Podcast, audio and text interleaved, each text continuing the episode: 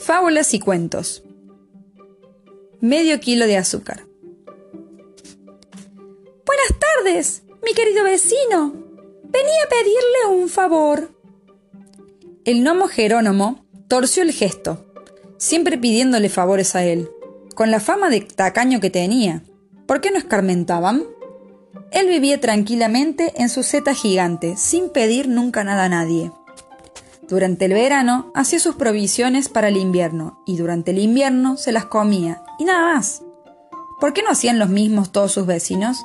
Que siempre andaban pidiéndole que sea un huevo, que sea un poquito de sal, que sea una taza de néctar, que sea un grano de pimienta.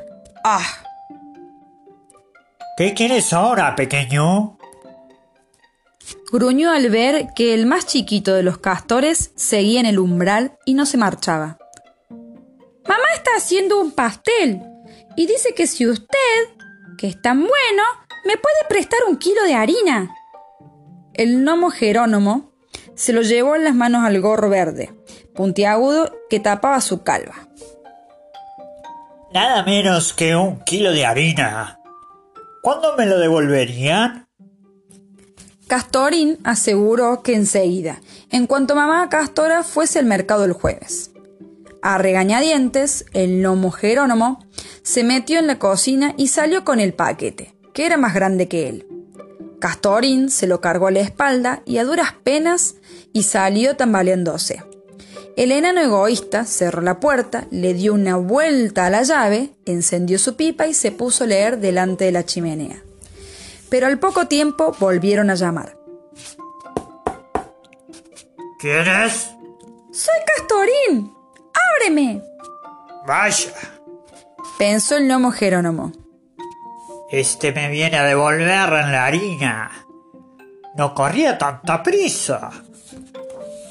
Pero Castorín le pidió un huevo.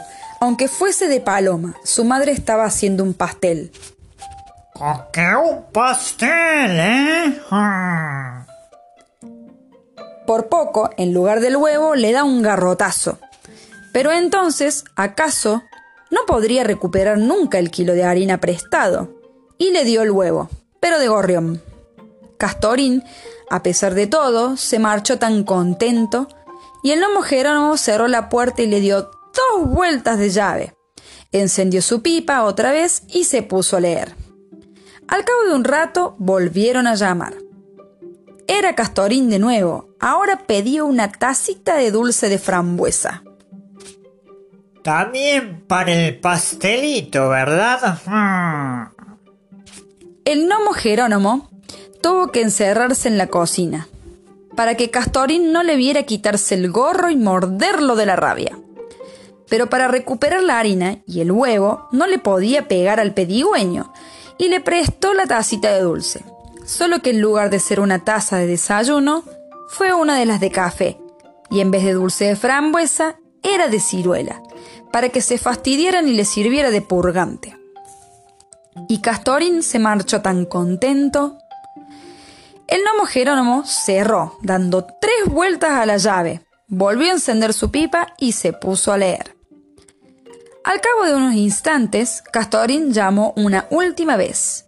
Necesitaba para el pastel. Medio kilo de azúcar. En el colmo de la desesperación, el gnomo Jerónimo entró en la cocina, pero salió con un paquete de sal y se lo dio a Castorín. No lo notarían y se le estropearía el pastel, por pedigüeño. El gnomo Jerónimo estaba leyendo cuando llamaron otra vez. Ahora era la familia de los castores en pleno. Venían todos juntos a felicitarlo por su cumpleaños y a regalarle ¡Oh, no! ¡El pastel! y el gnomo Jerónimo se desmayó.